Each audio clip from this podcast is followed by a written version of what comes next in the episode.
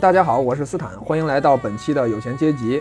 呃，这一期呢，我们请到了一位很特别的嘉宾啊，因为呃，说实话，之前请来的，我觉得大部分都是跟我们普通人一样，做着普通的职业。然后这次呢，我们请来一位做一份很特殊的职业，我觉得最开始的时候我也很感兴趣啊，就是编剧。跟我们跟我们的题目，从我们的题目里可以看出来。呃，说实话，我觉得很多人可能从学生时的时候，尤其是一些比较有，呃，怎么说呢，文艺细胞的，呃，人人呃，这个同学们可能都挺向往这个职业的。我们还可能向往过很多类似的职业，比如说作家呀，呃，画家呀，等等等等。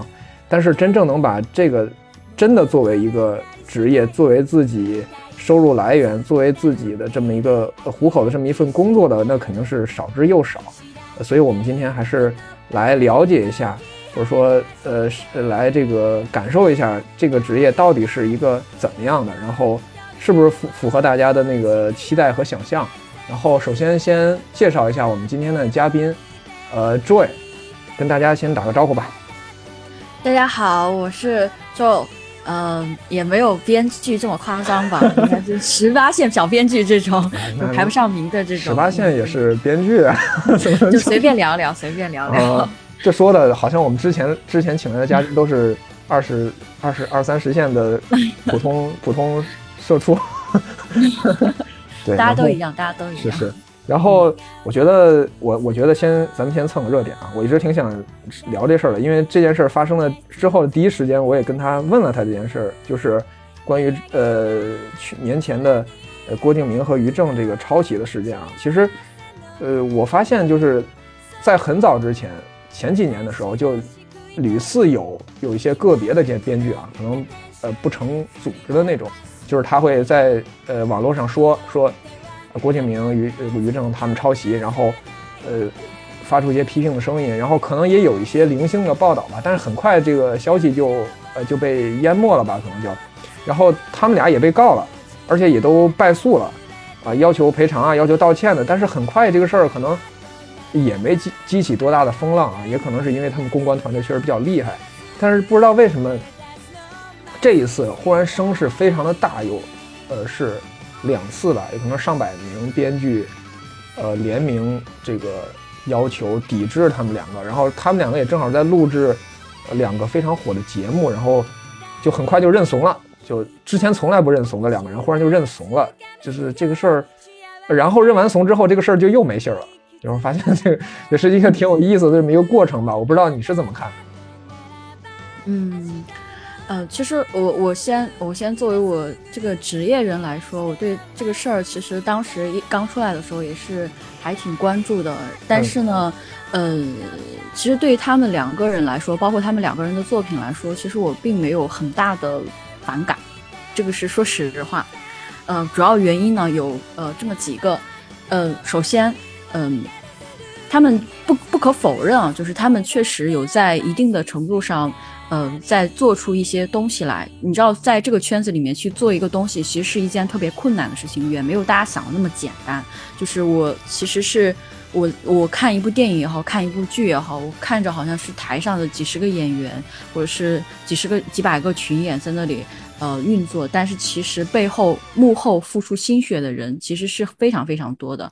我觉得他们两个呢，呃，算是一个，嗯，就是还是有在做一些事情的人。嗯，对，抛我抛开这个抄袭这个层面上来说的话，其实真的还是有在做。是我我首先我觉得，其实郭敬明这人就挺励志的，我觉得。对对，是真的，真的还挺励志。是的。对对对对，嗯，然后呢，还有就是，嗯。嗯，怎么说呢？就是确实，就是从从嗯，从文字的层面来说好，也说来说也好，艺术的层面来说来说也好，其实，嗯，借鉴和抄袭其实本身是稍微，我自己觉得其实还是有模糊的概念的，就是它没有一个特别特别明确的概念。然后，嗯嗯，有很多时候，其实我们觉得。呃，就是当我们在写一些东西的时候，其实是我很多时候我们自己也很难意识到这个东西是抄袭的。因为我我举一个最简单的例子，你能说诺兰的 《盗梦空间》是抄袭了吉米的《红辣椒》吗？不能，我等你这个很难说。这个其实其实我觉得挺奇怪的，就是就是他们呃，就是诺兰首先他自己否认他看过这，他连他都否认看过这个电影。对，啊对，然后我觉得这两个电影真的没什么特别明显的共同点，我不知道为什么很多他们用了同样的一个 idea，其实是他们都用了《盗梦侦探》这个 idea。呃，当然，《红辣椒》也是，因为它也是根据漫画。改编的小说，小说啊，根据小说改编的，对，所以因为那个小说其实也远在他们两部片子之前了，所以很多时候你当你有一个新的 idea 出现的时候，我们自己其实会以为它是新的 idea，但是其实也不可否认说前人已经把它写过很多遍了，不管是写桥段、写人物也好，其实都会存在这种可能性。呃，不过从另外一个层面上来说，嗯，就是。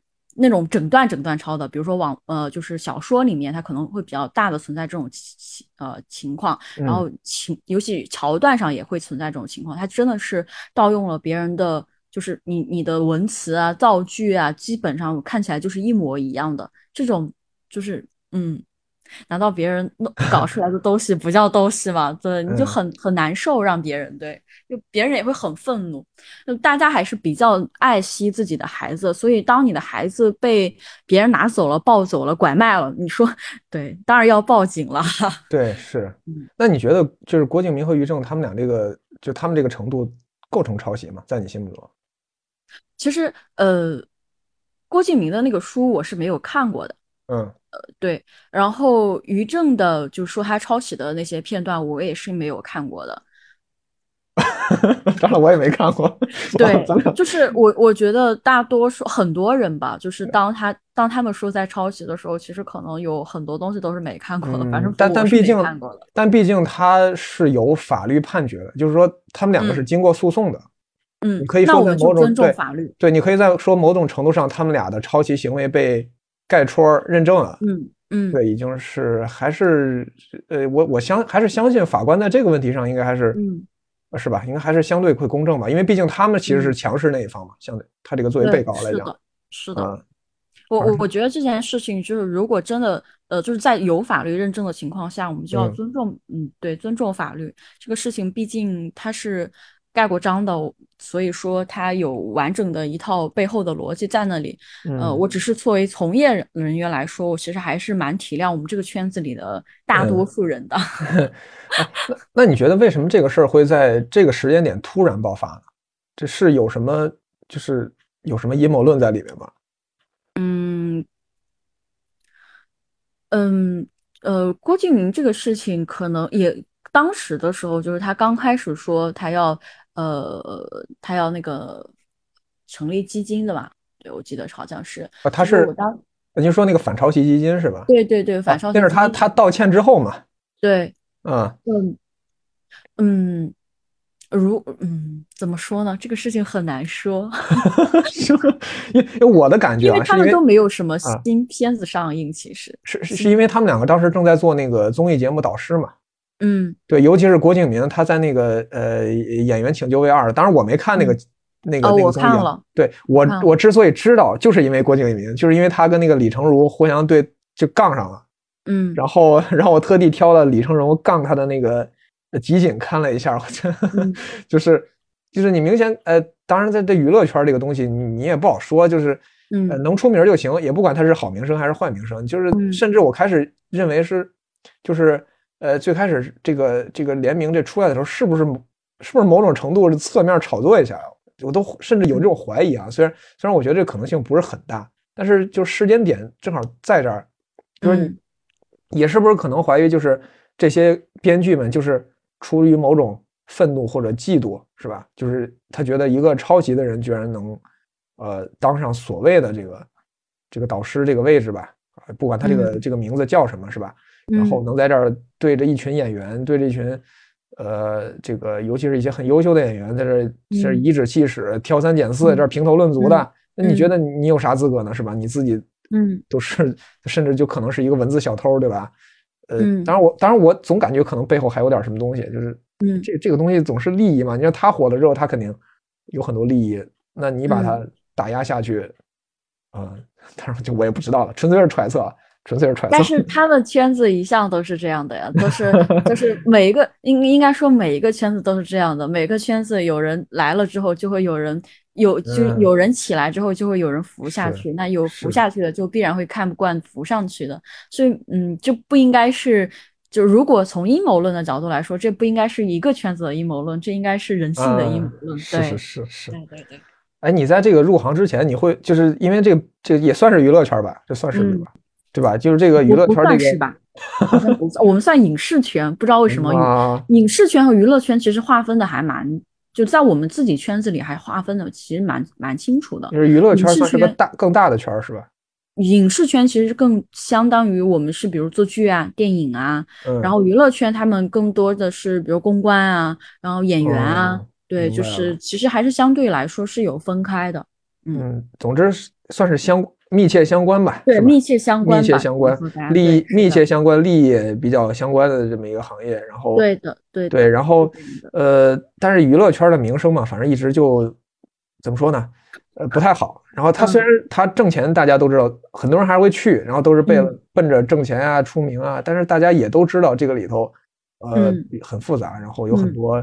乱七八糟的事儿，就是你在呃，就是最开始入行之前，会对这个有有顾虑吗？哦，没有，就完全为了理想是吗？就就来了？哦，那倒也没有。你你任任何一个人哦，当然我见过我们这个圈子里面有人真的是为了理想在做电影的，有在做作品的，他们就是真的生活从生活到嗯各个方面吧，其实都还蛮辛苦的。嗯，因为这个圈子，你想，因为昨天我还在跟我朋友说，你想每年电影学院有那么多人毕业，但是这个圈子它一共就那么些人，它一共就那么多位置，对不对？然后你你你你你就算是可以相对的来扩充它的边缘上的位置，但是它总共来说其实还是那么多东西。然后中国有好几个相对来说的电影学院吧，中传、中戏、嗯浙传、呃上戏、嗯北京电影学院，这我都不说了。每年有那么多毕业的人，其实大家都会涌入到这个圈子里面，不排除这里面真的是有为了理想在这里面奋斗的。然后还有很多是，嗯，其实大家就是把它更多的看成是一份职业、一份工作，只能说我在这上面有所擅长，然后有所喜爱，然后。嗯，就是我的喜欢和我的钱是不冲突的，其实是，所以我们就在这个环境里面一直活了下来。其实我认识的大多数人，其实他还是更偏向于后面这一种，真正有纯粹理想的人也有，但是其实他还蛮少的。嗯，因为你靠你在这个圈子里面是一个很现实的问题，钱是一个非常非常现实的问题。对你没有钱，就意味着你没有办法生活下去。你没办法生活下去，你就没有办法找去找投资，然后去没有办法去认识那些人，然后那你就没有办法去拍你的筹备你的作品。所以说，其实真的还是一个蛮现实的东西。对，那咱们先聊一聊，就是你当初是怎么进到这个行业的吧？我想，我想大家都挺好奇的，要是我自己也挺好奇的，因为。呃，就像开开始说的，就是可能大家小时候都会有这个理想啊，嗯啊，当各种很很有意思的职业，但是慢慢的大家可能也就呃归于现实了吧，就是还是做一些很很普通的很那种工作。但是你最初是怎么呃怎么到这儿了呢？因为你也不是科班出身，对吧？呃，对我不是科班出身，我是初高中的时候其实就一直有在看那种呃呃小说，就是嗯。女频小说吧，就现在所谓的，就像花火、什么男孩、女孩之类的这种爱情小说，是是女频小说，女频对，是啥就相当于现在来说的女频小说。其实那个时候它都是杂志嘛，它都是那种，嗯，哎，啥叫女频小说呀？女频小说就是专门，大多应该来说是给女孩子看的小说，就它的目标受众很明确，就是女生，对，是的，明白了。然后。呃，反正当时就会，嗯，会有一些杂志专门来骗我们这种无知少女的。我以为在，我以为在那个时候，大家应该应该会比较偏向于读一些，呃，呃，我觉我感觉啊，那个时候有两类极端的，一种就是看那种就是地摊儿的那种连，比看起来就很金庸古龙那种，呃，不知音的那种感觉啊，知音的那种，就那种感觉啊，就是那种感觉的书，对，呃，然后然后那个杂志风，其实呃类似的风格可能都是那种杂志的那种封封面啊或者标题啊都是那种感觉。另外一种呢就是。呃，就看那种呃经典作品，嗯，比如说世界名著，嗯，就看这种，就两个极端吧，反算是，嗯，对，就各各各有各有各有爱好，然后互相可能都呃无法沟通，你知道？呃呃，我其实是两类都看，就是我最早去，我最早的时候还挺喜欢那个凡尔纳的，就是他的《海底两万里》，我都特别喜欢。然后，嗯。我不呃，就是你看知音的这种东西，当时我呃读者吧，我记得我在上初高中的时候特别出名，读者还是挺对读者青年文摘是吧？对青年文摘，当时特别特别有名，后来就不行。现在你现在你现在还看吗？现在已经不看了。哦，我可以我可以告诉你，现在这两本杂志都堕落成啥样了。我不看啊，但是我因为我每次去图书馆，图书馆就放着这两本杂志，就是从哎怎么说呢，就不说了。我觉得就是呃怎么说？小说月刊，我记得那个时候还有小呃小说月报。哦，小说月报现在也有，现在也有。啊，对对对，现在还有那本那本杂志是一个很神奇的，就是那本杂志的，首先那本杂志它挂的那个名誉主编是巴金，你看这个名头很很吓人啊。然后，而且有一民国的时候一本同名小说，就同名杂志就叫小说月报。你你会有一种错觉，这这这个杂志跟那个有什么传承关系？然后实际上它没有啊，就不要产生这个错觉。然后，对，然后，然后它的封面永远是一个放了一张图片，这张图片上会有一些家具。嗯。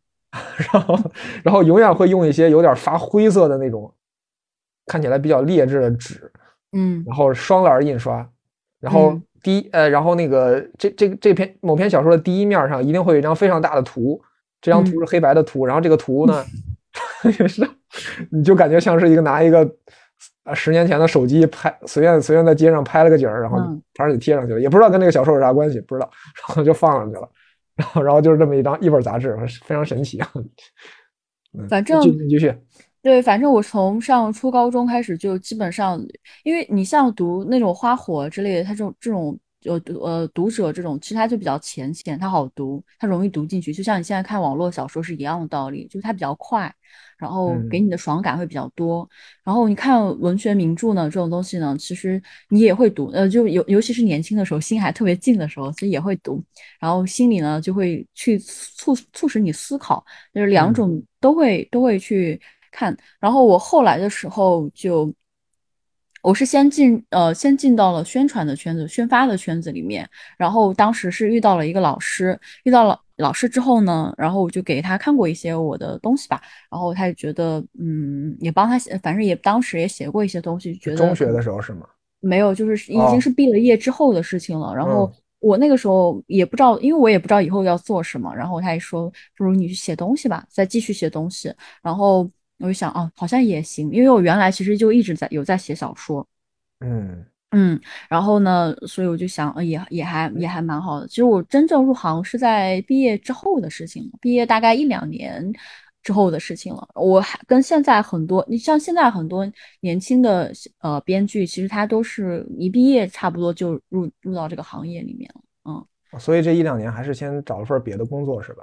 对，嗯，他对我们还是相当于是在整个的呃影视圈子里面，只是说大家的分工会做不一样的东西，然后你其实多多少少还是会有一些接触的，嗯。哦，等于这样的话，还是就近水楼台的感觉是吧？对，近水楼台的感觉。嗯，那那到了就是呃转过去之后，嗯，就感觉会有什么明显的不同吗？跟工之前的工作方式是不是应该跟普通的大家上班还是比较类似的？嗯，也不一样。我我觉得整个影视圈子跟别的行业都不太一样，就是它的作息真的特别不规律。你你像做宣发的话，你赶到电影上映之前，其实你那两个月的话，基本上都不用睡觉，因为你的电影要你电影要上了嘛，然后你的宣 发就是时间特别特别赶，然后你每天的每每天的嗯行程都安排的特别密密麻麻。然后我们做编剧的话，就是如果说片方。嗯，就是他催你稿子催的特别急，所以所以如嗯这样的话，你其实嗯创作的环境也 其实挺恶劣的，就是一直在处在一个赶稿的状态上面。还有一些就是像我们听到的，比如说，比如这个剧要开机了，或者这个电影要开机了，但是 哎那个 稿子还没写完，啊会有这种情况吗？会有会很多是这种情况，很多剧本其实都是在在剧组里写完的，所以这个时候你每天，你想你前一天、第二天你要拍的戏，统筹要拿去做景嘛，做景，然后你还要给到演员，然后妆发乱七八糟的，你要让他们去做第二天的准备的时候，那你这个时候就要保证第二天的剧本是先出来的，所以很多时候其实都是在，嗯，如果是这种情况，就真的很急的情况下，其实都是赶剧本，其实。所以编剧很多猝死的这个也也其实挺能理解，这个也是只有一个故事大纲就可以拍开始拍了吧？这嗯不能连这大纲都没有吧？呃，记嗯呃王晶，我记得我记得王晶好像都是他在现场，就是抛开这特别呃特殊的情况，比如王家卫、王晶这种特别特殊的情况，一般都是嗯，比如说我呃剧本有一稿，嗯，然后对，但是只是说一稿很不成型。明白了。你知道写稿有一个写稿有一个理论是七稿之前都是废稿，就是啊一一个一个作品至少要改七遍，所以你当你的第一稿的时候，你就想一下，就是它的不成熟程度可想而知。所以基本上它的后面的很多稿子都是在剧组里完成。对，明白。那那我还是还还是感觉，你比如说，呃，有些我听着有些很很好的片儿，说这个导演改在这个拍之前，这个这个嗯剧本可能说改了已经好几年，四五年了，然后嗯才找终于找到机会吧，把它拍出来。好像嗯，就我印象中都都是这种一一精也也有这种，但四五年的时间里面，可能也有他 再去接别的戏的时啊，间。对，是是，没错，是，就是他已经拍了很多其他电影了，这个电电影可能一直没找到特别合适的投资方啊，或者合适的演员啊，机会啊。或者说是他嗯的 idea 其实还卡在某个某个呃阶段上面，他一直不能够解开这个东西，直到有一天他忽然能解开这个东西，其实剧本创作就会很顺利。嗯，也也有也有所以大部分剧本都还是会在拍摄的现场进行之前，呃大就是多数，因为嗯投资人，你要保证投资人的是要能赚到钱的，那你就要给投资人看到完整的东西，所以大多数的嗯投资人还是会要求你在开拍之前就把剧本 OK，明白基本上是 OK 掉，对。就是我我的意思就是，还是说都会在拍的时候进行修改，是吧？对，呃拍的时候还是会修改的，因为你嗯要根据现场的环境啊、演员的情况啊，然后来及时做调整。嗯哎，我正好想想到一个很有意思的事，就是我不知道现在拍电影的话，呃，嗯就是呃有有一种方式是，就是我把在某一个景的那个呃场景，某一个地方嗯场景集中都一次给它拍完了，嗯然后就可能这个情节拍的时候，这个情节是不连贯的嘛，它可能上一嗯秒钟对这这这个家伙还高高兴兴的，下一秒钟他就亲人痛痛哭了，然后就痛哭流涕，然后怎么着的，呃反反正就是不连贯。然后还有一种方式可能就是是叫走拍还是叫跟拍啊，我忘了啊，这个比较专业。他就是按照情节来回拍，然后可能会嗯在不同的地方来回转悠。嗯，现在咱们的电影大概还是以第一种方式为主嘛，看预算，看预算。对，因为你转场是要花很很花钱的，很花钱，错那是而且很花肯定的呀时间。对，对，所以基本上就看你的预算，你的预算能允许你怎么拍，那你肯定是按还是按照最好的方式来拍会更好一点。就是说还是跟着跟着情节走会更更好，是吧？肯定是跟情节走的话会更好一点，但是一般来说，其实按情节走是很难的，因为钱是有限的。然后，嗯，你如果，嗯，比如说我今天的第一个景，我是在城郊的森林里面，我拍第一个景，第二个景是男主已经返回到了他家中，那在他在市区，那我我紧接着我就要从城郊走到市区来拍第二个景，那第三个景是我比如说我去银行取钱，然后嗯我又要去转场转到银行，其实这样的话其实是挺麻烦的。嗯，不转场的好处呢，就是它比较省钱，然后呢，它它对呃坏处就是它对演员和现场的要求度很高。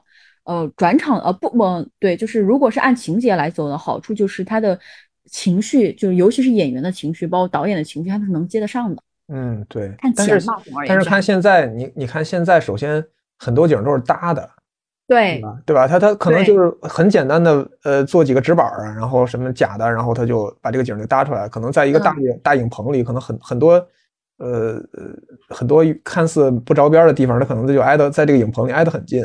嗯哦，对，或者像那个横横店呃，这个什么横店，横店有一些影城，它这一个影城，什么故宫啊，什么汉朝、秦朝，各种故宫全都给你攒一块儿，然后 这这就去那边儿是呃什么，反正你走两步就到了，然后可能就对。降低了这个这个转场的转场难度吧，好像觉得嗯，转转场难度其实你就算在同一个地方，比如说我都在北京的前前门拍吧，我都在北京的前门拍，然后你就前门不不叫前门，你不要你不要那叫横店吧，比如说我都在横店拍，我不能对你这个。你知道这个是一个非常著名的对北京话的误解，算了不说了。嗯，都在横店拍。其实我在这个景和到那个景，你知道我过去有几几百个人要过去，你知道吗？对，明白。就我一个剧组有四五百号人，还就是小组也要大概要两百号人左右。我两百个人，我都要从这个景转到另外一个景，就真的是一个很麻烦的事情。对，那哎，你像横店影城的话，很多人。呃，很多部电视剧都在一个，比如说他拍搭了一个汉朝的皇宫，然后所有的汉朝的戏都在这儿拍，嗯，景不都一样吗？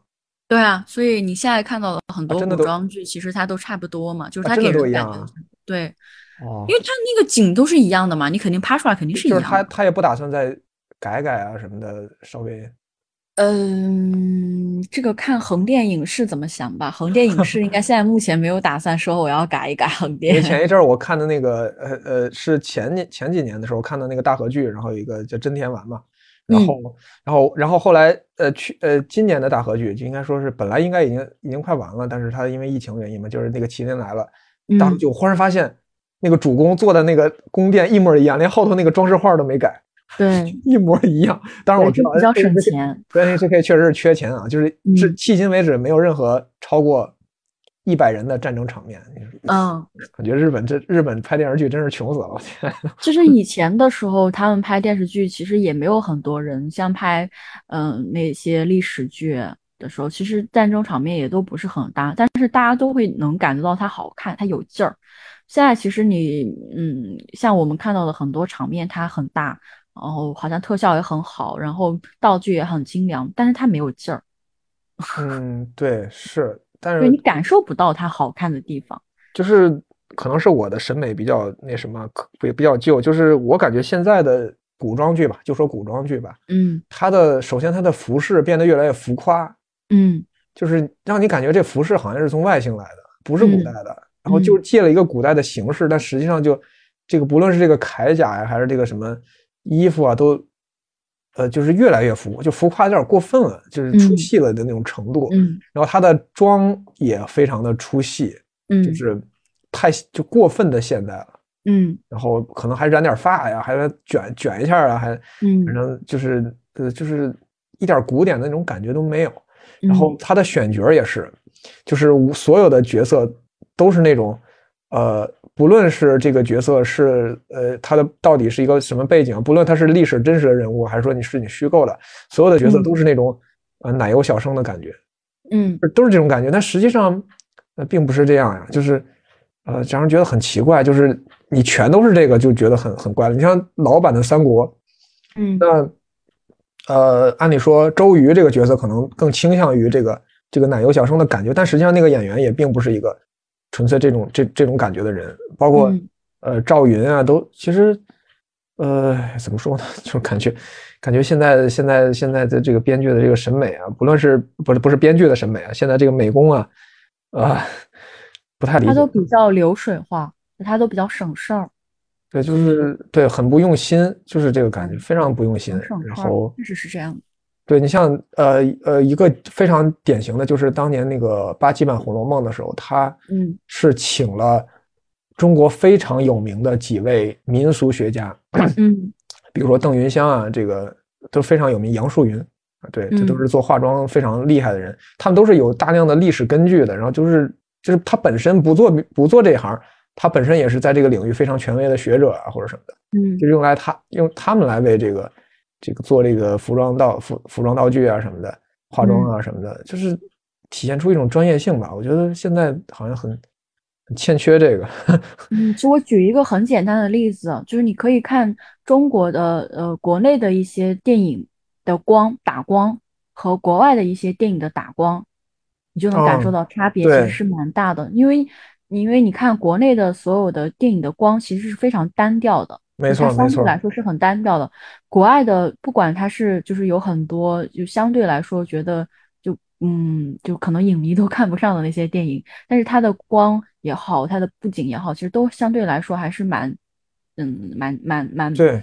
对，就还是挺符合电影本身的那个感觉。就呃，我没看过，只是看过一些片段或者截图啊。就是它那个光好，似乎就是把一切地方都照得很亮，然后一定要把那个演员的那个脸上的，对，就让就让你看到他他长得有多帅或者长得有多漂亮，然后把他的妆照的都闪闪发光的，甚至能反出光来，然后就是那个感觉，反正就感觉。我我觉得国内的电影也好，剧也好，它的光都是偏白光，就是而且是很单调的白光。国外的光就是它比较，因为我正好最近在看，就是特别关注这个事情，我就想看国外的电影的光到底能打到什么程度，就确实是，嗯，还是有蛮大差距的。然后，嗯，正好我先说一下，我就刚才看，呃，插一句啊，就是正好我刚才就是今天白天的时候听到有一个人解说那个《公民凯恩》，就说他这个电影好在哪儿呢？就是他在他之前的电影都是，就像刚才说的，就是因为。他就是为了让观众，就是说我把这个景布完之后，一定要用一个非常明亮的光，把让你把这个所有的景，呃，这个这个画面都让你看清楚。对，否则的话，我就我觉得我就白布置了。嗯，就就首先观让观众，一个是我自己觉得白布置，第二个是让观众觉得值。嗯，你啥都看见了，对吧？嗯啊，然后呢，但是到《国民凯恩》，他就用了大量的那个剪影啊，一些对，然后阴影啊，就是这个这这种这种。可能这就是它的历史地位吧。我们可能我们现代人看起来就觉得很普通了，但是你让可能让当时的人看起来就觉得是一个很新鲜的事儿。嗯嗯，对你继继续。我忘了，突然要 忘了是吧？啊，没事，就扯远了，扯远了。我觉得本来扯远了。完了，说说回来，说回来。哎，我我挺好奇的一个地方，就是你你们上班那个呃，说回上班的事儿，就是你们上班需要那个呃打卡或者签到这种事。这这呃，看情况，看你是坐班的编剧还是职业呃还是自由编剧。嗯，坐班的编剧呢，一般就是你签给了工作室或者是公司，然后嗯，对你的创作基本上是受工作室和公司来牵引的。然后自由编剧呢，他是不用坐班的，然后呢，你就是跟项目直接来跟项目啊。当然，坐班的编剧他也是跟项目，只是说嗯，坐班的编剧他可能他的项目比较固定，就是。他因为他有领导嘛，他就公司的公司做什么项目，你就跟着做什么项目。个人编剧呢，一般就是比如你在这个圈子里面混久了，你会有自己的人脉，然后别人会来找你做。呃，对，像像是自由职业了是吧？对，像自由职业的，嗯，对，还是。其实我比较喜欢上班，是是因为有。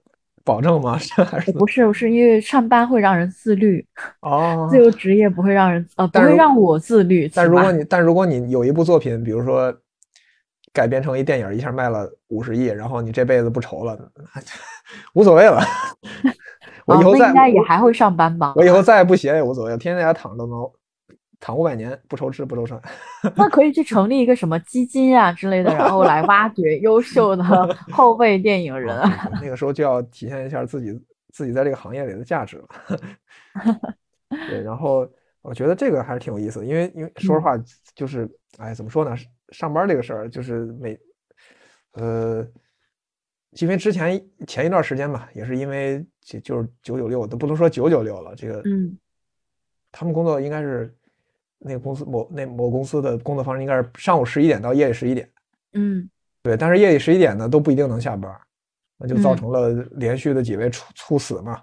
就是你们这行业也会出现这种情况吗？会。你说猝死还是十一点？是，嗯，可能比十一点更严重。十一点，对，是是这个是常态吗？还是说偶尔？嗯。嗯，这个怎么说呢？看制片方压榨你的程度吧。对，如果制片方就像公司，其实你可以把制片方理解成公司。如果公司就要压榨你，其实你确实是很多时候是没有办法的。然后，那你为了赶稿，就是会很很早起来，很晚才睡，然后一周上七天班，就就是会这样子的。嗯，那写的这个过程也是自己一个人闷头写吗？还是说大家会？嗯。搞个小会啊，大家随时交流什么的。嗯，一般来说的话，其实也有个人编剧，然后呃，搭档的编剧也会很多，就是从两个人到好几个人。其实他作为一个小组搭档，我我指的是编剧小组，嗯，就是他都会有很多。然后他还会有一些外围的，呃，比如说策划啊，呃责编啊、制片啊、投资啊、导演啊，然后他会有很多外围的，嗯，我们我们会在开策划会，就是它是这样子的。哎，那我很奇怪，就是，嗯，就是很多人，呃，若干个人一起写剧本，这个剧本怎么写呢？我就是那到底是谁写的？比如说我们两个人吧，我们两个人来写这个剧本，然后我们可以先把大纲讨论出来。啊就我们这个故事的大概走向，大概要讲一个什么样的故事，人物基本上是一个什么样的调性，然后他什么性格，把人物的和故事，呃，大纲的阶段都写清楚。然后呢，呃，一般来是，呃，电视剧的话是按按长呃按集写，半集半集，或者是一集一集，或者你两集我两集这样写。然后电影的话是按场写，然后你前三十场，我后三十场，然后我们先把一块把那个分场。嗯，拉出来，拉出来之后呢，我们再讨论，然后直到把分场完全确定下来，然后我就把它变成台词，就一般是这样子。嗯，那这不会导致，比如说文风的不统一啊？会有最后统稿的人，就你或者是我，我们会最后统一遍稿，然后就把它完全的变成这个作品的风格，而不是你或我的风格。嗯，明白了，明白了。对，那这个过程还是。哎，怎么说呢？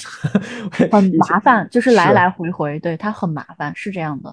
个个人作者呢，他有一个好处就是他不需要这样子，但是他也有一个坏处，就是一般来说，其实一个人的想法他嗯终究是有限的。两个人呢，他可以更容易的去互相的激发，然后呃，而且你能互相的提问，然后来避免这个故事里面的一些 bug 和对。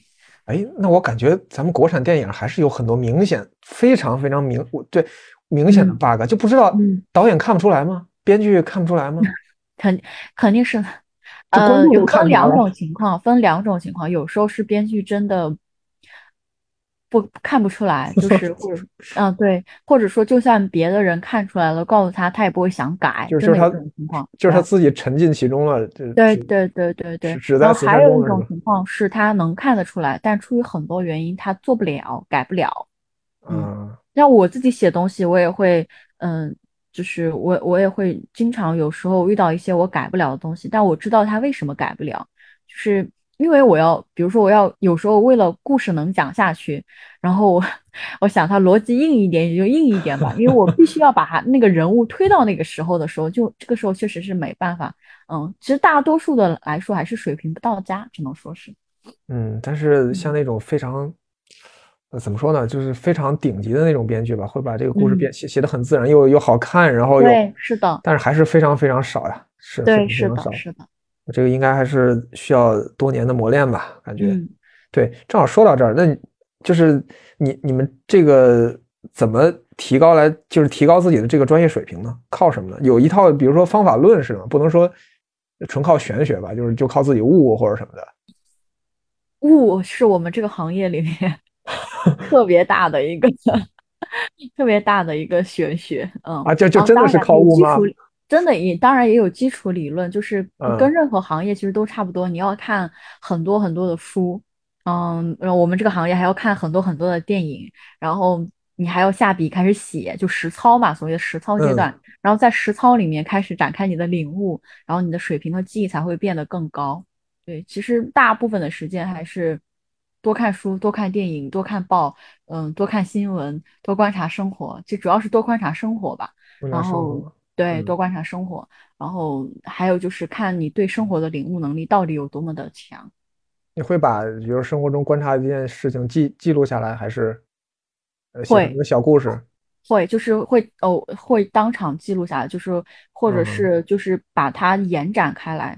就是之前的时候，我有一个别的朋友也问过我，就是我们这个行业的人跟别的行业的人。嗯，比如说有什么思维习惯上的差别，然后呢，后来的时候他就经历了一件事情，是当时的时候他在讲一个鬼故事，然后我就跟我的另外一个同行朋友说，我说，哎，他讲的这个点还挺不错的啊，我们可以日后用一用，就哪个影视作品，哪个作品里面用一用。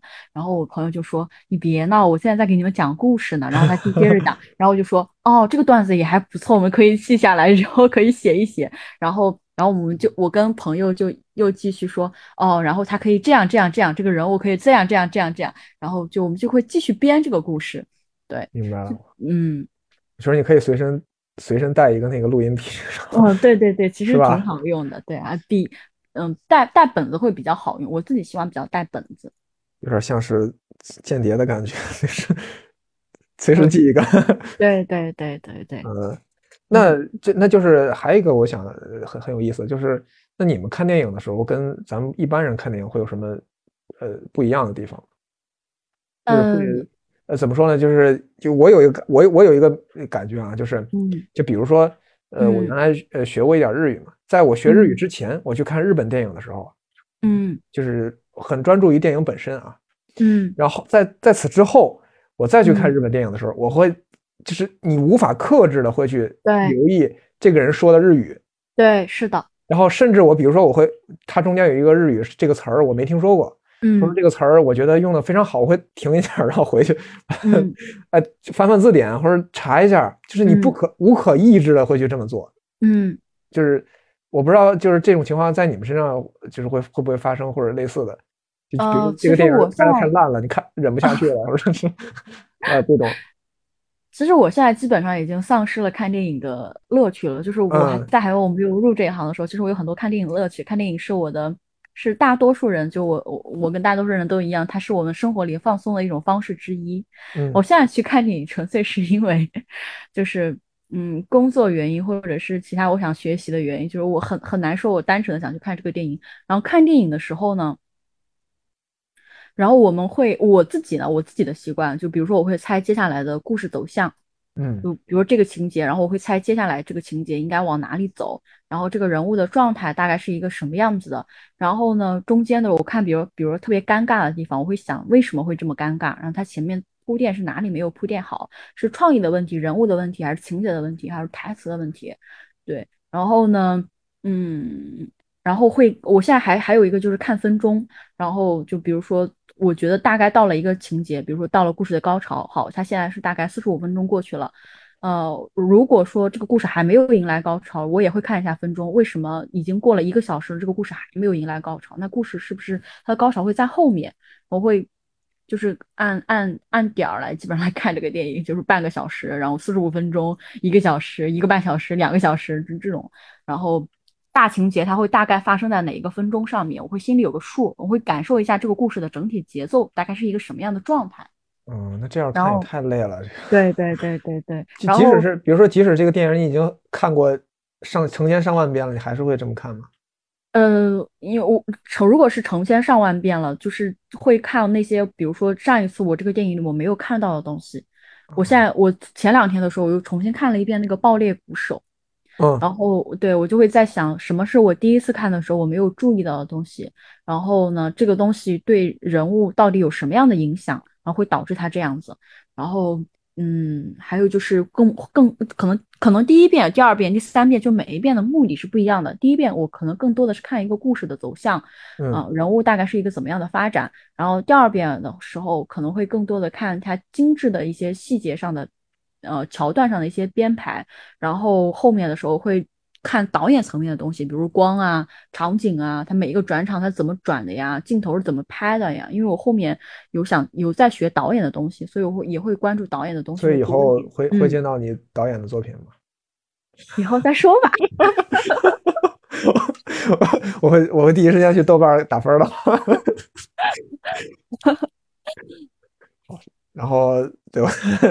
哎呦，我觉得哎，嗯反正挺累的，对，那肯定是很累啊，因为我看到就是有些杂，因为我原来很喜欢一本杂志叫那个看电影午夜场嘛，嗯嗯。对，那个后那个午夜场后来停刊了，嗯。我知道这个悲伤的消息，因为后来呃那个呃那个图书馆原来是订了这本杂志，我一看，哎，这太好了，以前嗯。午夜场我得自己花钱买，然后嗯结果从此我再没见过午夜场，对他嗯对让人没了没有人做了。对，但午夜场就是至少我感觉还是，哎，我从我是从高中开始。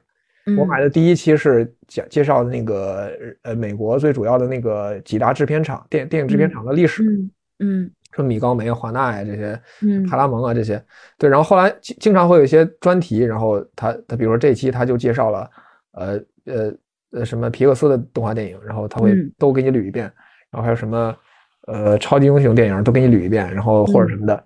对，然后呃，我比较看的印象最深的一期就是就是刚才我说的那本儿，那本儿里有一个它有一个专栏叫拉片室，嗯，记得没错。然后他那一篇那那部拉了一本拉一个什么片呢？是《穆赫兰道》。嗯，哎，这这个这个电影也是我特别喜欢的一个电影。然后对，然后呃，当时我看完我是先看的拉片儿，我当时看拉片之后，压根我就觉得这部片儿肯定很牛，但是我不知道他讲了什么。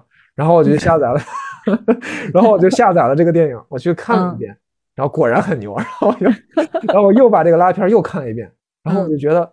我操，这个人得看了多少遍才能注意到这么多细节呀？对，是的。啊，对，就是因为就如果他不说的话，嗯，我第一遍是绝对不会注意到这么多东西的。对，啊，然后你每看一遍都会有一遍的新感受。对，然后他，然后我又去看了一遍这个拉片儿，就是他介绍我，我发现我靠，他这个人，当然也不排除他可能就是把网络上的很多东西，呃，国包括国外的东西啊拼拼凑凑，然后对吧？嗯，呃，这个我也无无从无从无从。无从得知吧，但是总之这个东西最初肯定是有人把它一点一点发现的。对，是的，对，然后就觉得很神奇。这个就是有很多时候你会觉得，我会觉得啊，就是我会觉得这个电影可能被过度解读了，然后就可能这个东西就作者就是无意，就是这个这个导演就是无意中就就是这么拍了，也没啥为什么。然后你比如说这个东西用了蓝色，你你他用了蓝色，你给他一番解释。嗯，那他他如果他当时用了红色，你可能又又一解释，你反正他总得有个颜色，你就你就就就你就是要解释就完了，你就别管它啥颜色了。呃，但是到时候那看了那个电影之后，就觉得好像好像真的是有有些导演会真的在这个很多细节上非常非常的呃非常非常在意，他会真的会留下很多东西，对，让让这个让这个读者去。呃，或者不是不是让读者，让这个呃这个观众去去去挖掘，就给你留下这个，仿佛这个电影在你看完之后还在继续，呃继续延伸吧，就这个这个感觉。对你你看过应该你也看过这电影吧？对，我看过这个电影，其实有很多灵妙的体验。它一方面是他在事先拍摄之前，他确实是做了很多很多准备，还有一些是他们在现场的真正的创作，就创作中的过程中，大家互相激发，又会产生一些新的东西。对，因为这个当时这个电影，呃，你怎么给它定位呢？你算我不知道该怎么定位啊，就这。但是当时我是按照恐怖片看的，我看完之后觉得这个悬疑片，我当时看以为它是一个悬疑片。我当时看完之后，我觉得这个片儿特别吓人，就是那种心理上的吓人。哦，心理上的恐惧。对对，非常吓人，就是呃，你不好说，但是当时是给我留下了点小阴影。我前两天的时候正好在那个 YouTube 上看到了。关于寄生虫的解说，就是他国外的一些博主做的一些解说。当时是我意识到他们，嗯，就是他他们看到了，我感觉我完全没有感觉，大家看的不是一个片子。哦，嗯，然后他是从呃，我是看了两个博主，他分别从两个层面来解说的。一个是他论，呃，就是那些镜子的线。就是一个分割线，就是穷人和富人之间，其实始终有一条线，在这个片子里面是一直若隐若无的在展现的。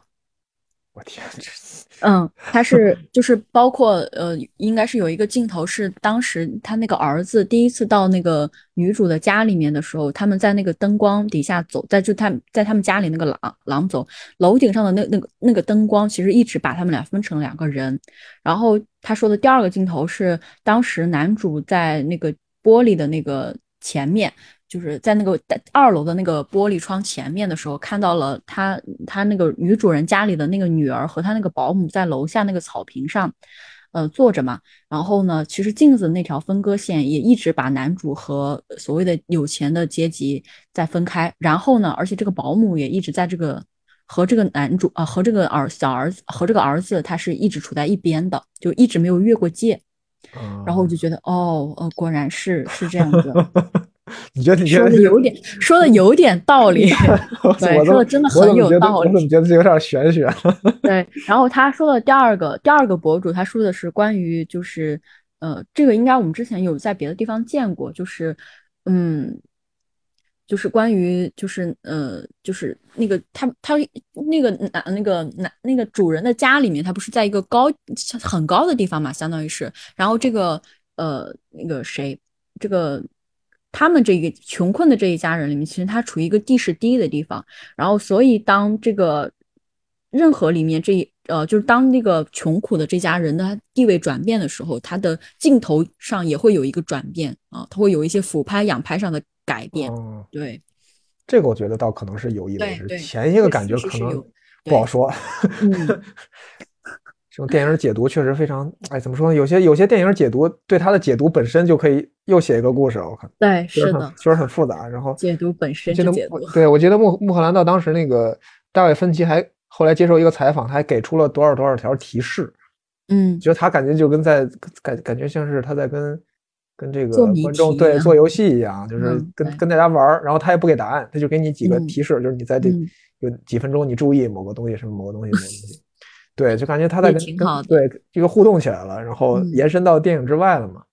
呃，就这种电影我觉得挺有意思的，包呃包括原来我还还还也还有一个电影，呃，我觉得特别恐怖，就叫呃《死亡幻觉》，你看过没？呃，我好像听过这个电影。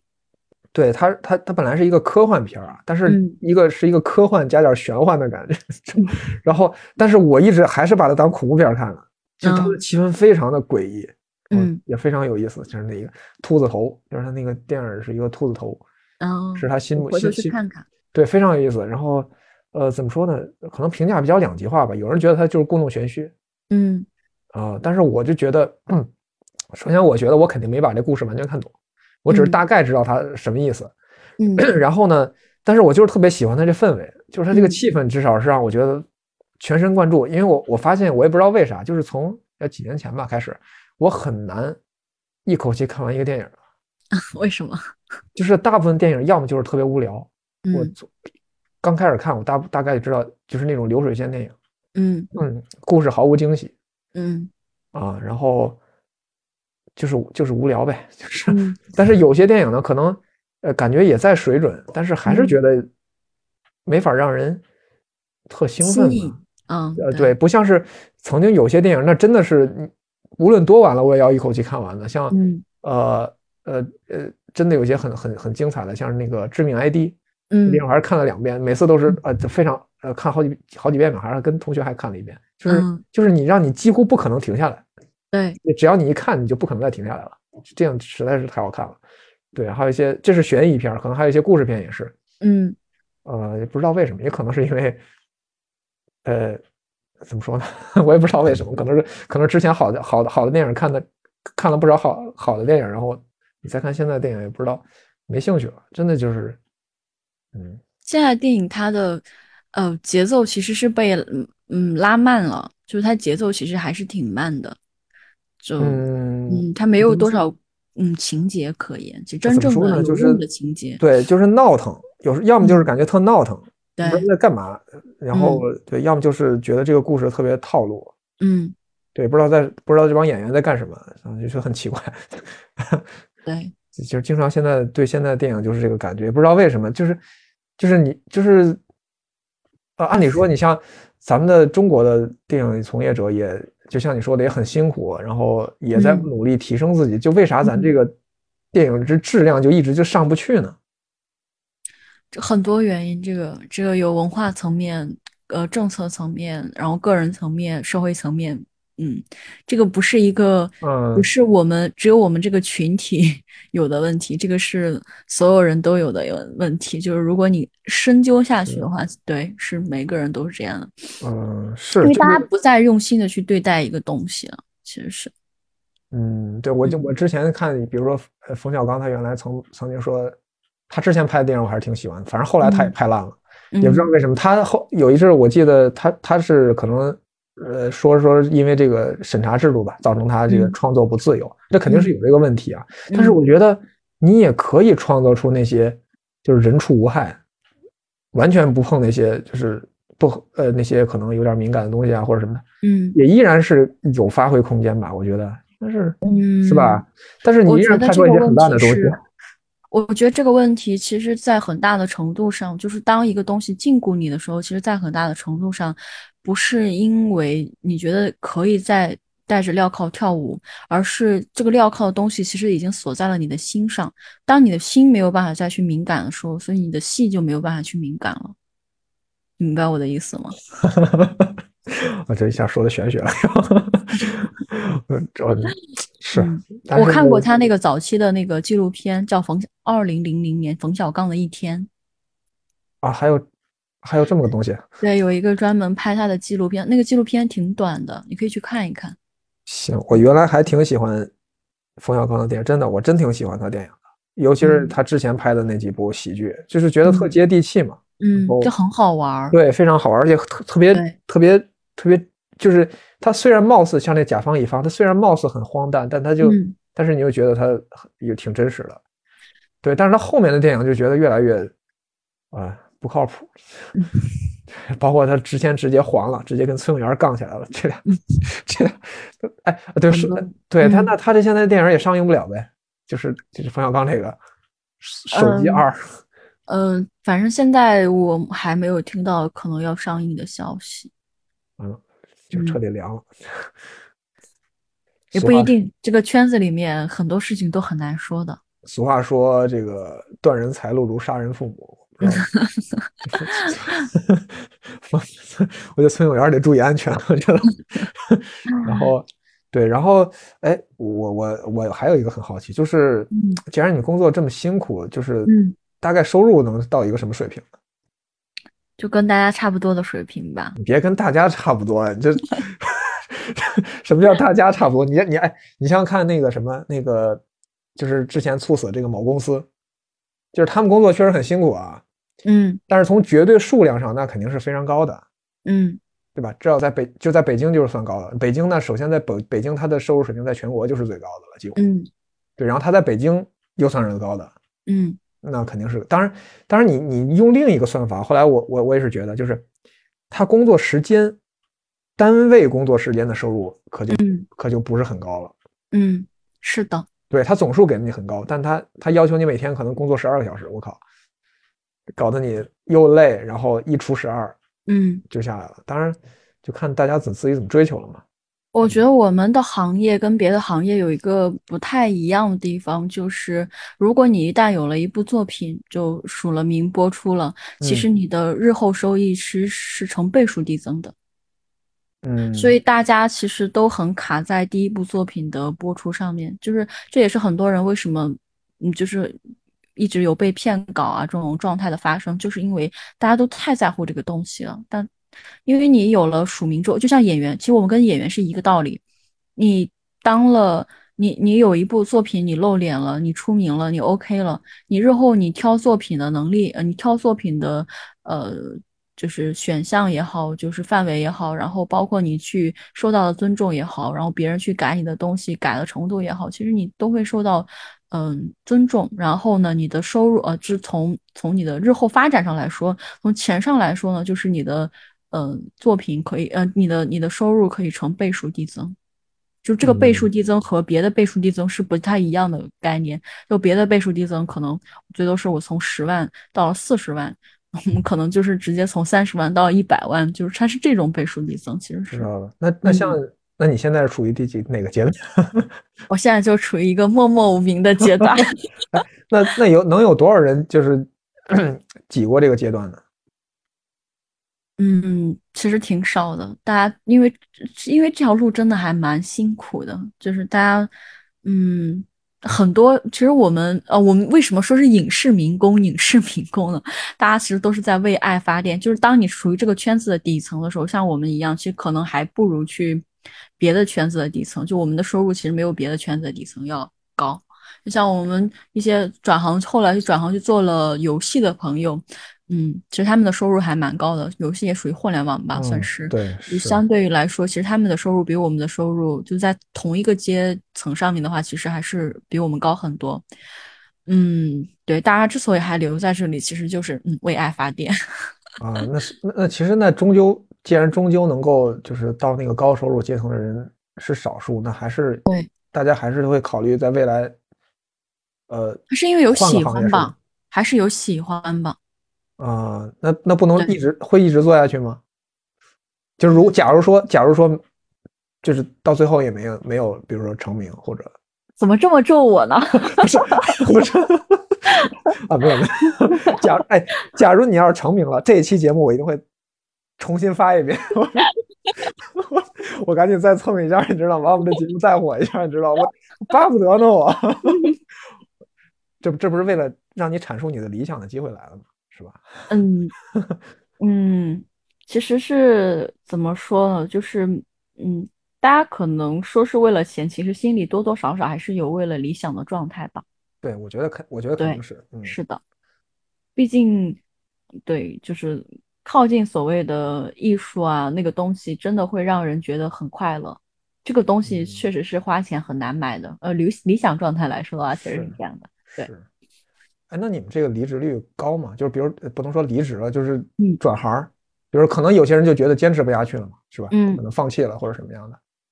也还好，其实我周围也会有转行的，但是他们多多少少都是还会和这个圈子沾边儿，就是嗯不会完全离开这个圈子，因为你的人脉、你的资源啊，其实都是在这个圈子里面的。嗯嗯，明白。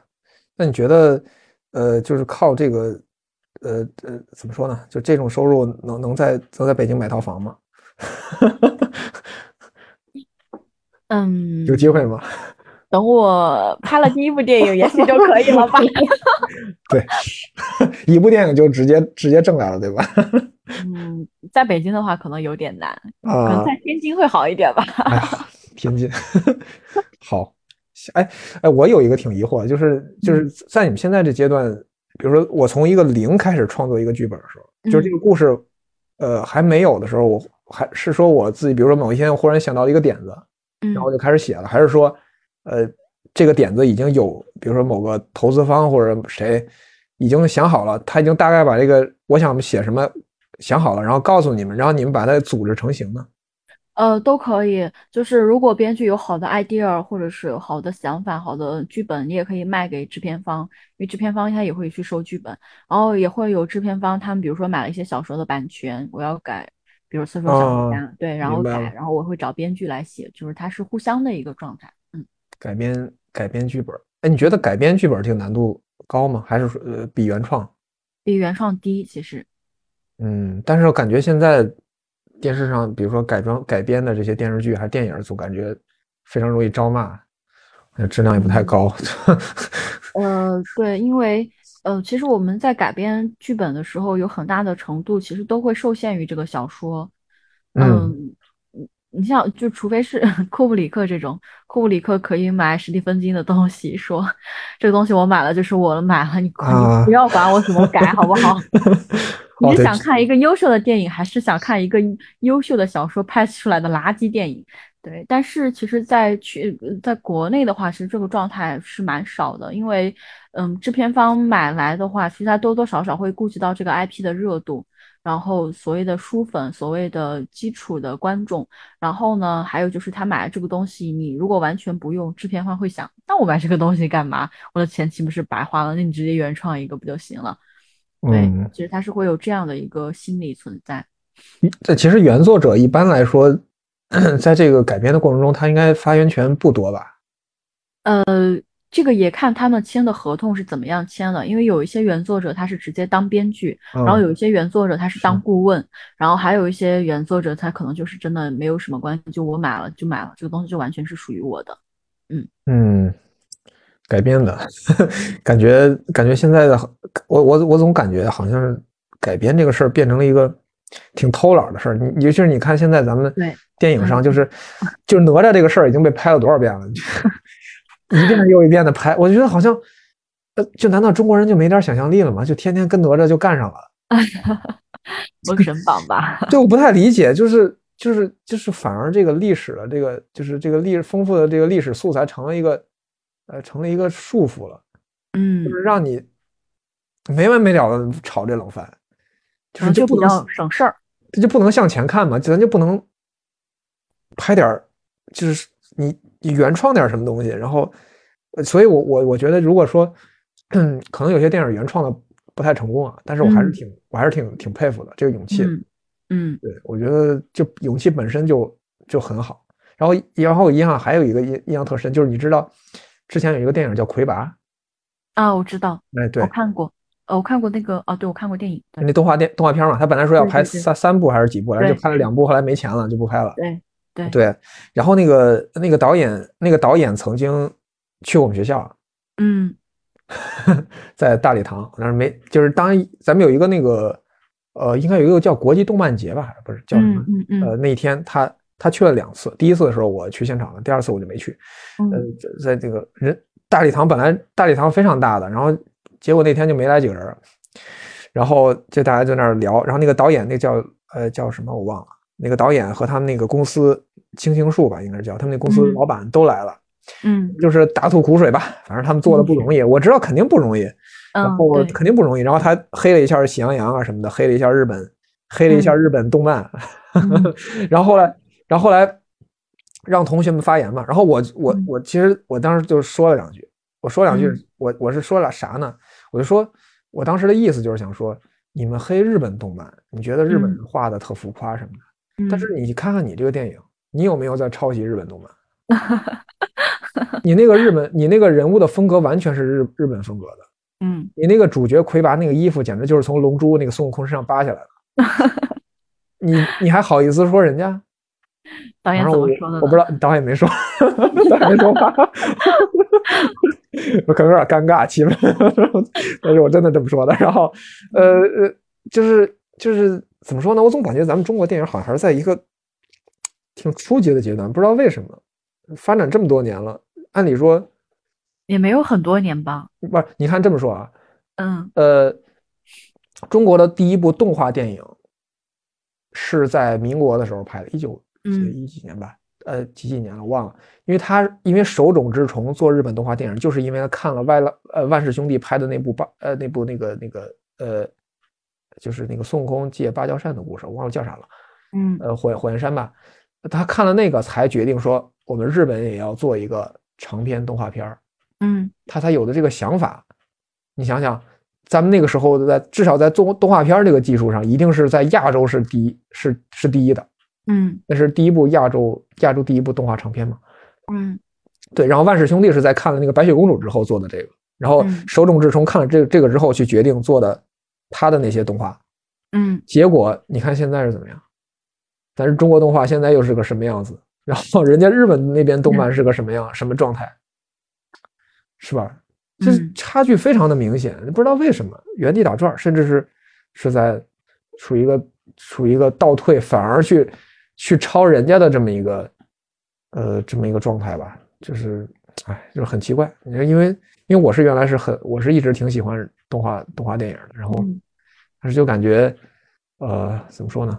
天书奇谭，啊，对，就是那是很老的嘛，都是很老的了嘛，对吧？我记得我上以前上以前上小学的时候，对，我一我觉得就是上美出的最后一部能看的嗯动画电影长片啊，嗯就是应该是九八年吧嗯的那部《宝莲灯》，嗯嗯嗯嗯但是那一部的都质量你就已经感觉明显，哎，不能说质量，就是就是怎么说呢？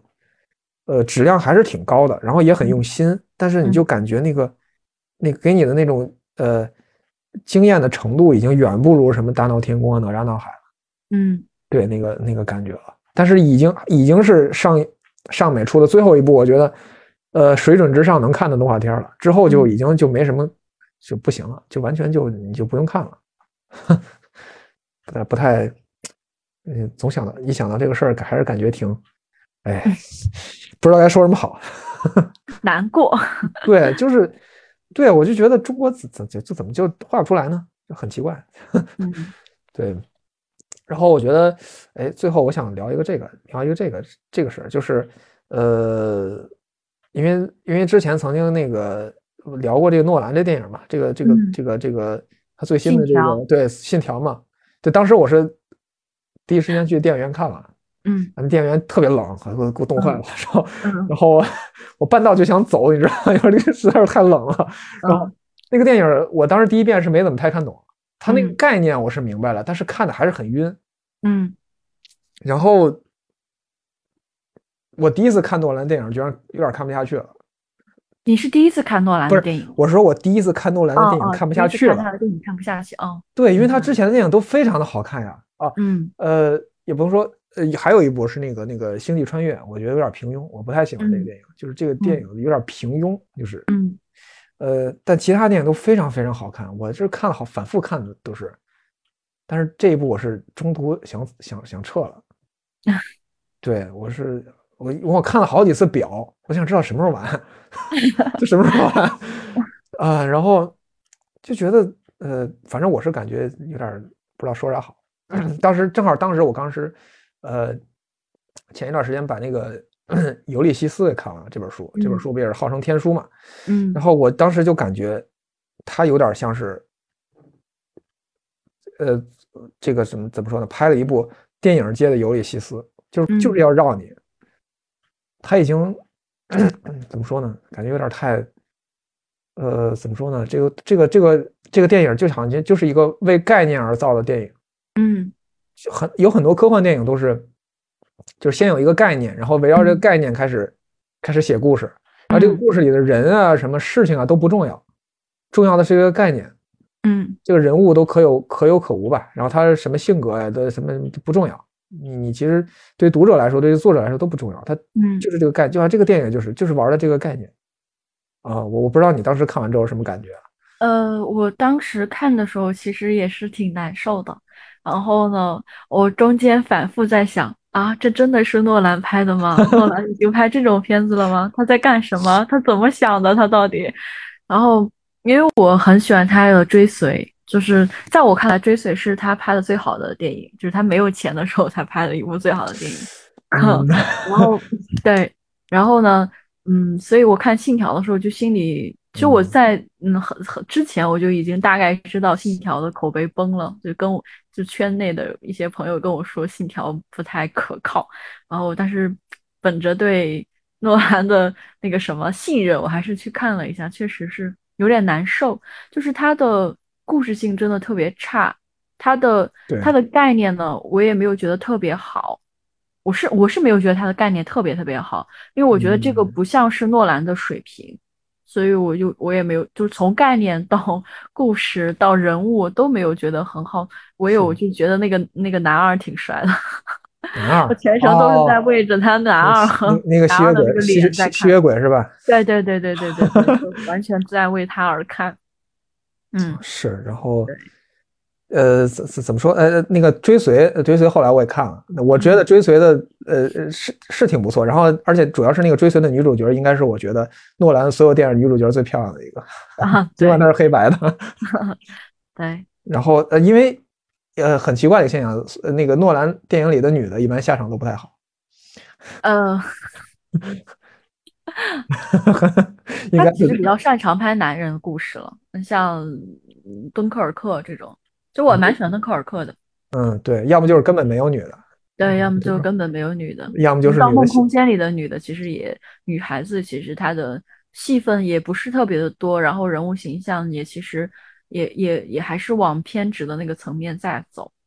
呃，就是那个小李子他那个里面的那个嗯妻子的那个角色是。嗯，哎，你觉得他哪部电影是最啊？就是追随是吧？对，追随。嗯，应该我应该首先最喜欢追随，其次是夷岭，他早期拍的一个短片，然后是敦刻尔克。哦对，那个短片我没下到，但是我听说过介绍，好像是那个蚂蚁变得越来越大，是吧？是最后他要拍蚂蚁是吗？呃，他也是。后来发现他自己被拍死了，是吧？他其实那个人都是他自己。嗯，对，就像你现在在看。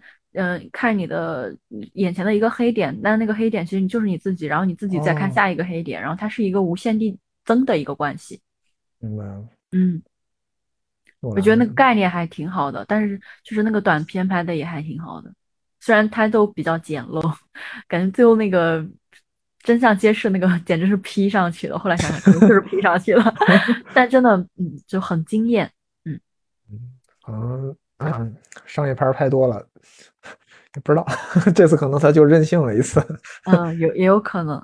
我觉得他这种水平的导演，就是其实是可以玩一些新的东西的。就是如果说《信条》是在他来说是他去玩的一个东西的话，就我也觉得他其实可以去探索一些新的表达形式、表达方式。嗯，我觉得这个《信条》这个可能拍一个短片更合适，拍这么长。对，是的，是吧？要拍个三十分钟以内的这种，我觉得挺好的。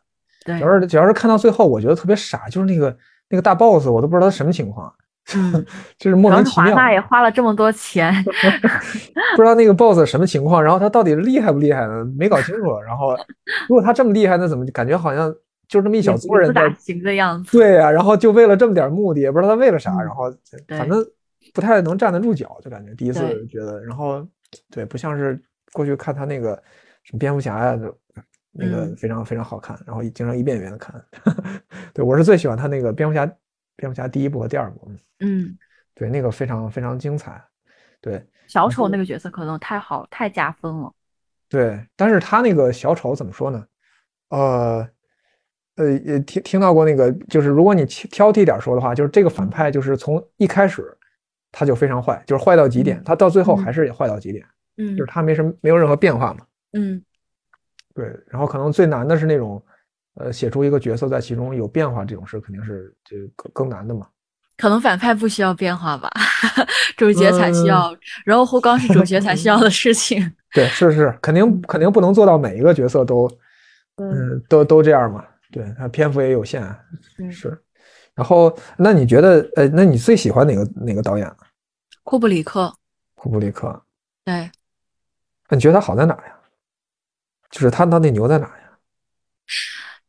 他的 idea 真的是我看过的，就是作品里面，我至今都觉得，如果拿到现代来想的话，都还觉得非常好的一些 idea。但是你发现他的他的电影都是改编，还是改编居多。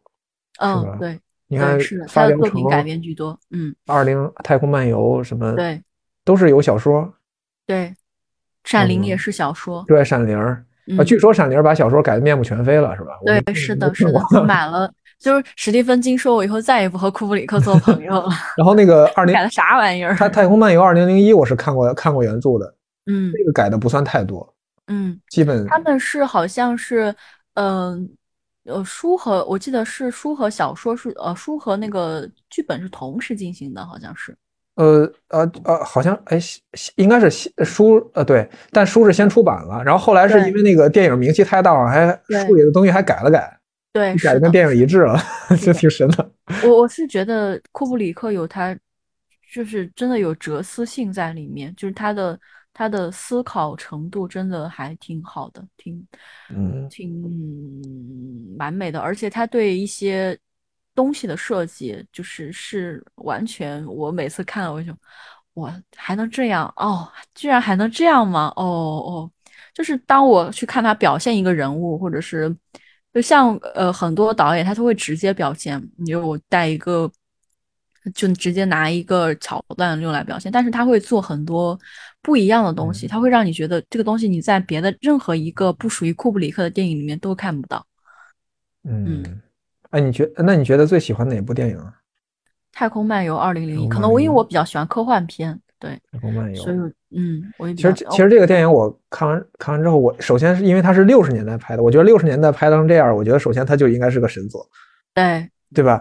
但是呢，就是假假如你不考虑这个年代性，也是神作。对你不是？那你觉得它神在哪儿呢？就是不考虑它年代性，就是他就提出了那个问题啊：这个世界上是有真理存在的吗？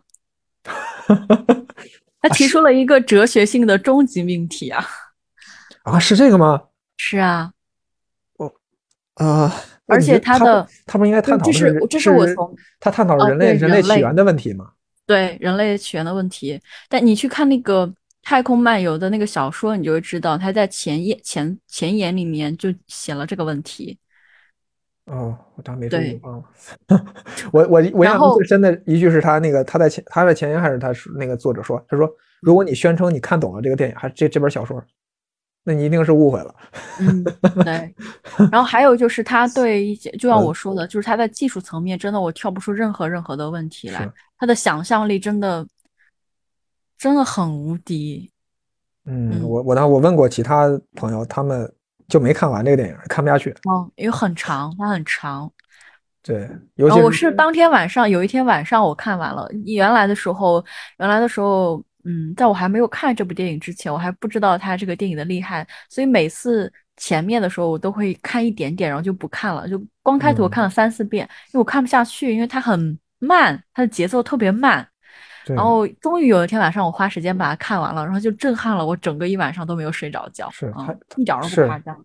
对，他这首先是他那个开头很有名，当然、嗯、对，就是那个扔扔一个骨头，下来变变太空飞船，这个，对对是，这个很厉害，这个确实很厉害，然后被被无数电影致敬和模仿，对，对，然后它里面的镜头都没有废的镜头。啊是吗？嗯，我感觉他嗯每一个镜头都是导演有想过的。哦，库布里克有一个纪录片，也可以去看一下。我前两天正好把它看完了。没有细到这个程度。哎，我我一直没理解，就是他最后就是那个呃宇航员就是进入那种怎么说呢那种迷幻状态中的，空房间里面反，正就不就是不是就是进入那种就是那个出来一堆那个画面上一堆乱七八嗯糟的，你也不知道是啥。那个光是吗？对对，先是一堆光，然后出现一堆各种景象吧。啊，我也不知道，我以为我以为你都仔细每一帧都分析了，我没有，我我特想知道他们这都是什么。玩意儿的。就是有些你能隐约看出来，有些是一些可能是一些地形地形的那个画面，然后对照上一层颜色，然后处理一下。有些有些我也不知道那是什么，因为它很长，我记得那个镜头特别特别长。那一段非常长，然后忽然他嗯就在一个房子里醒过来了。对，是的。然后在之前这段，然后还放那个背背背背背景的那个音乐还非常刺耳。小说不都说了吗？如果你觉得你看懂了，一定是你搞 错了。所以我何不说我这这就是没有看懂？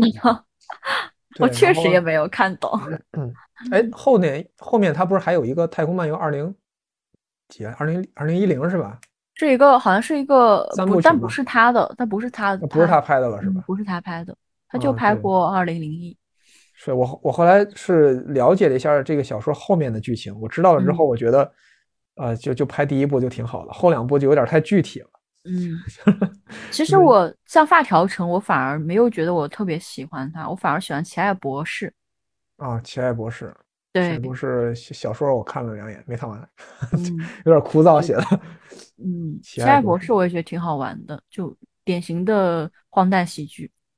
发条城，发条城我我倒还挺喜欢，嗯，尤其是他尤其是他。最后那个，就是用这个欢乐颂让这个人，呃，把这个拿拿这个人做实验，拿欢乐颂的时候，我嗯觉得这个就是这个这个这个表现实在是怎么说呢？太讽太讽刺了，对，太讽嗯刺了，嗯。对。然后因为因为欢乐颂我我我最喜欢这段音乐了，就嗯，然后你我就想到我靠有有还能这样用？对你还能这样用，我靠！你这个嗯贝多芬知道真正的从从从坟里出来，我跟你说。对对，然后还还有一个就是他那个闪灵，这个闪灵嗯这个我是真的一直没觉得特别好，闪灵是我很早之前看的。完全首先完全没被吓到，你作为一个恐怖嗯片没吓着我嗯啊，然后呢没吓到我，然后看到了网上有很多分析啊，嗯但是怎么说呢？你嗯看电影必定不是为了分析啊，对，是的，是吧？你这个是对它这个重要的一部分，但是你不能像是做解剖一样的去看，嗯对吧？就是它还是要有一个，呃，除此之外的有让你让你觉得好东西，然后你嗯再、再去分析。嗯对，我是这么觉得，但是当时看完之后就就是没什么太明显的感觉吧，是嗯很很平淡的就这么过去了，然后也没觉得它特别好，但也不觉得它烂，但是也没觉得它嗯特别好，就不知道为什么它影史地位这么高，没太懂。呃，可能是因为库布里克拍的吧，怎么样都要吹一吹的。哦没有没有，开玩笑。嗯，对，这个这个我我是觉得他他有一些就是，嗯、就是那个血喷出来的那个时候，确实还是挺恐怖的。还有就是那个小孩骑车，然后转头看见那两个小女孩，哦，是是，对血喷出来那个，主要是因为挺震撼的。呃对，然后是因为功夫用的这个镜头嘛，嗯对，模仿了一下。我当时看到那个时候才想起来，哎，嗯这这镜头功夫也用过。对嗯，那肯定就是周星驰致致敬了嗯库布里对克。对对对，然后这小孩出来的时候是是是偶尔会惊悚一下，但是对也可能是被现在的惊悚电影它不像一个正常的那种，就是我们常见的那种恐怖片，它其实它不太一惊一乍的。对，像现在的恐怖电影，基本上每过几分钟就得吓你一下，无论是真的还是假的吧，反正就得吓你一下。我其实就被吓到过一次，就是我看《招魂二》的时候，我是真的被吓到了。《招魂二》，我就只看过一，我还没看过二。《招魂二》是真的挺恐怖，一因为我也看了，我也没有觉得怎么样，因为我看看恐怖片也很多。然后呢，看二的时候就是后基本上后三分之一吧，我基本上全是近身看的，因为太，哦，就啊心理恐惧，就是真的心理恐惧。你这个我得看一下，嗯，不是因因为他那个修女的形象啊真的是太好了。呃，因为因为西方的恐怖电影总感觉不太吓人，不知道为啥。台湾有一些不错的恐怖片，你可以去找一找。然后东方的这个就有点就太吓人了，我不敢看。这真的，这是东方的这个不太敢看。然后，但是当时《午夜凶铃》我是鼓足了勇气看的。嗯，看完之后我就说，这他妈一点也不吓人啊！啊，贞子爬出来那个不不吓人吗？你觉得？可能是因为有心理准备了吧？可能是哦，明白是吧？因为你已经知道这个情节了嘛，是吧？大家谁都知道了。我怀疑是这样啊，但是至少当时是真的没害怕。对，啊，可不是后面就是也是被稍微吓到，就是他跑出来那个。对，因为他就那么一个镜头出来了，然后就完了。对对对。嗯，然后给了他一个特写，他那个眼睛，然后就没有了。嗯，对对，可能我觉得可能是因为大家有了心理准备，你已经知道这个电影是咋回事了。嗯嗯，然后呃，像什么原来有一些比较血腥的那种恐怖片，像什么嗯，一个德州电锯杀人狂，我还特地挑了半夜看。电锯惊魂啊，电锯惊魂啊，电锯惊魂，我觉得电锯惊魂不能算是恐怖片，惊惊悚片吧。对他第一部，他第一部电影。几乎就没怎么流血，除了最后他锯那个脚，而且他那个镜头还没给正面镜头。对，啊，然后对，但是那个电影就全程好恐怖。对，就这就这个电影就是你全程都不会，就是你只要一看了就绝对不会停下来那种。对对对对对，你得憋着气儿看完。对，就是电就是《电影惊魂》第一部，实在就太棒了。呃，第二部也第二部和第三部也非常棒，但是就是前三部都还可以，前三部都还但第一部绝对是最好看的，尤其是那个。尤其是最后那个那个大哥站起来的时候，我靠，对，非非常非常震撼，就是那个导演是真，哎，是真厉害，嗯，对，那导演是真厉害，这个这个真是不不不得不佩服。然后，对，对我我刚才说的那个是叫《德州电锯杀人狂》哦，那个我也看过，对他那个有一个老版，有一个新版嘛，嗯，对，我看的是新版，对，老版我没看，当时我以为是看的新版嘛，当时我还特地挑了一个半夜看，我就为了增强一下恐怖气氛。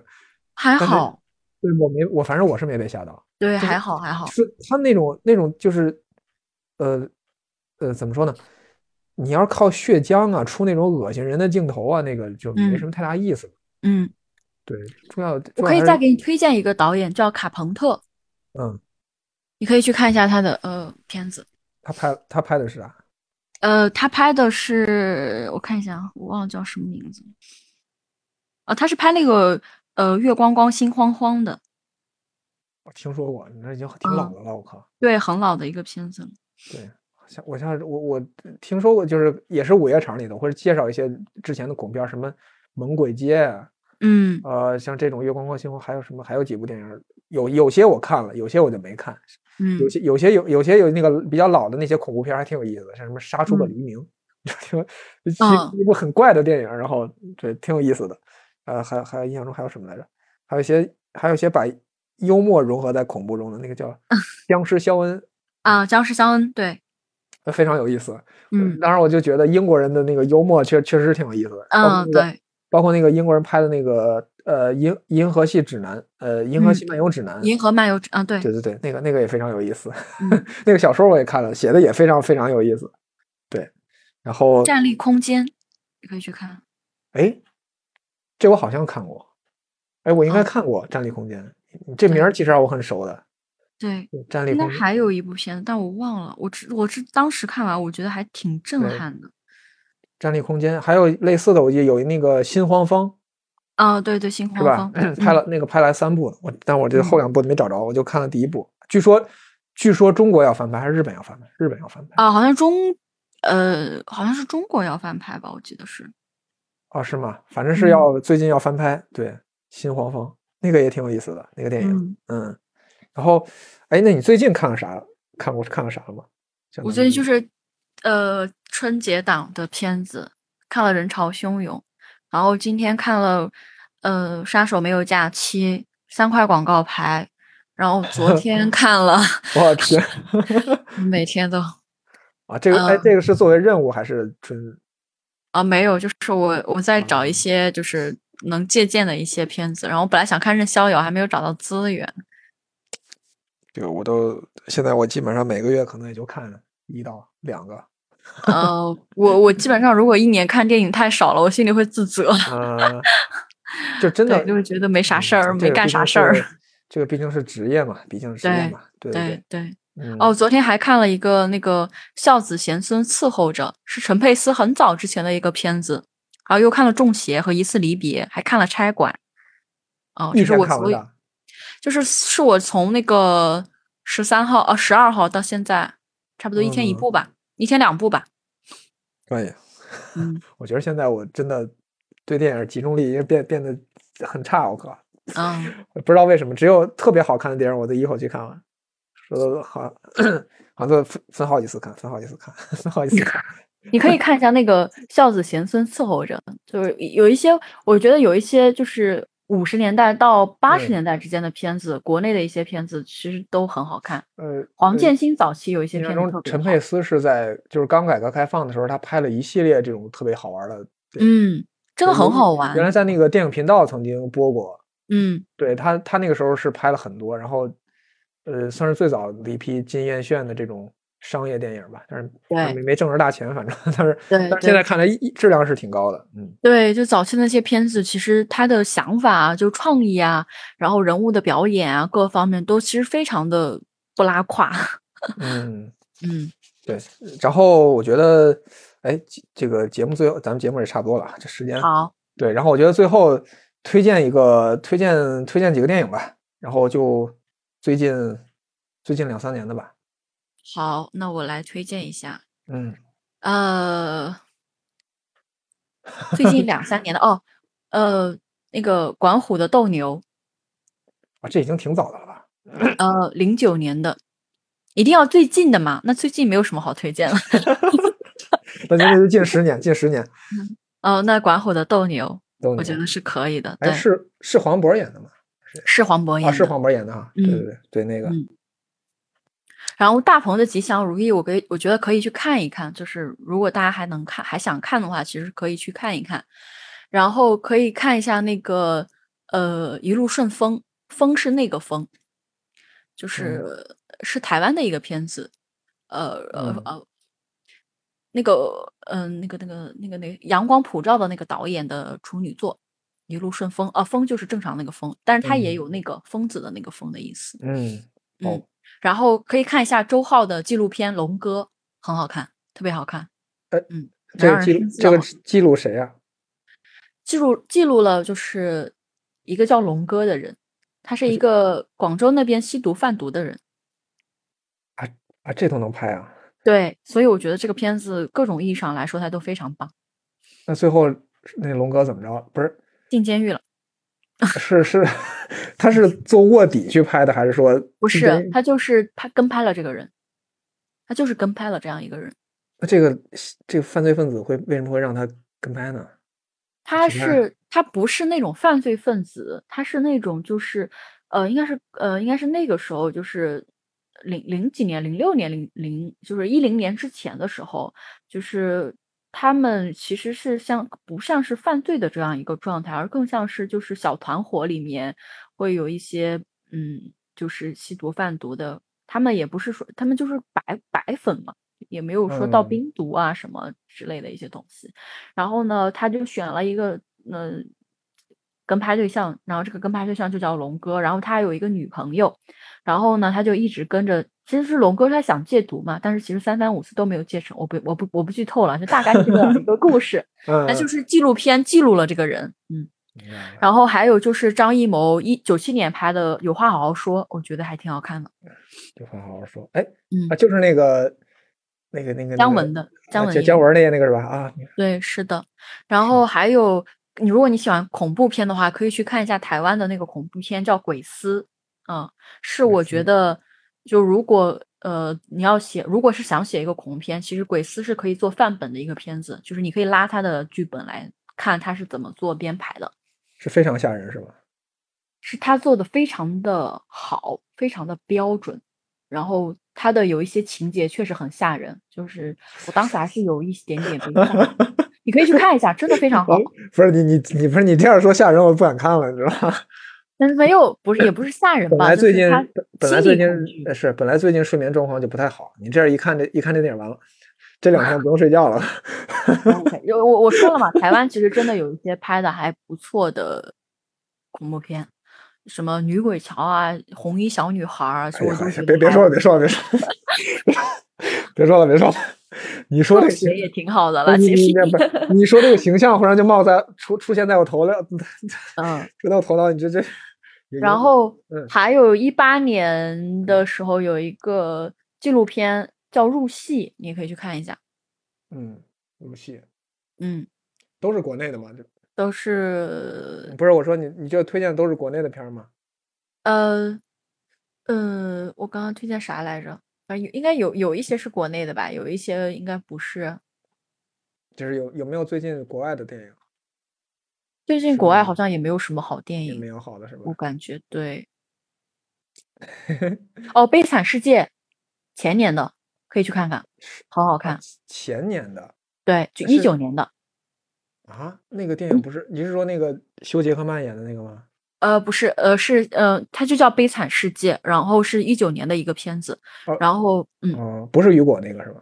不是雨果那个，哦它就叫这个名儿，它就叫这个名，哦，明白了。嗯，行，这你嗯。你说的这些电影够我看，应该够我看两年的了，争取争争取两年之内看完。我不是真的，我前一段之前一段时间曾经想想把那个《七武士》看完，三啊。三个多小时的电影啊，啊，我现在现在感觉看三个小时都很难了。我现在只看到了四十多分钟，这个状态已经持续了持续了快一年了。呃，有，其实我觉得你如果看电影看这种两三个、三四个小时的，像《美国往事》这种，它很长，你可以分两次看，一一这种可以分两次看，你因为一次感觉真看不完。就是每次都卡在那个 那个那个那个那个主角去招募那个武士的那个那段我就不想看了。完了，哎呦哦，还给你推荐一个我们圈内人装逼必用的片子，叫嗯《八部半》，费里尼的。哦哦，这个我知道。这个嗯，这个什么费里尼这个人不本来就是对，是的，这个意意大利的是吧？对对对对对对对他跟他跟他那个女主角，那女主角是他老婆对吧？他就是意识流作品，意识流电影，八部半很很有嗯名，还有什么四，还有一些什么法国新浪潮四百集四部机，四百集，对，啊，都是很有嗯名儿的。嗯，我也没看过吧？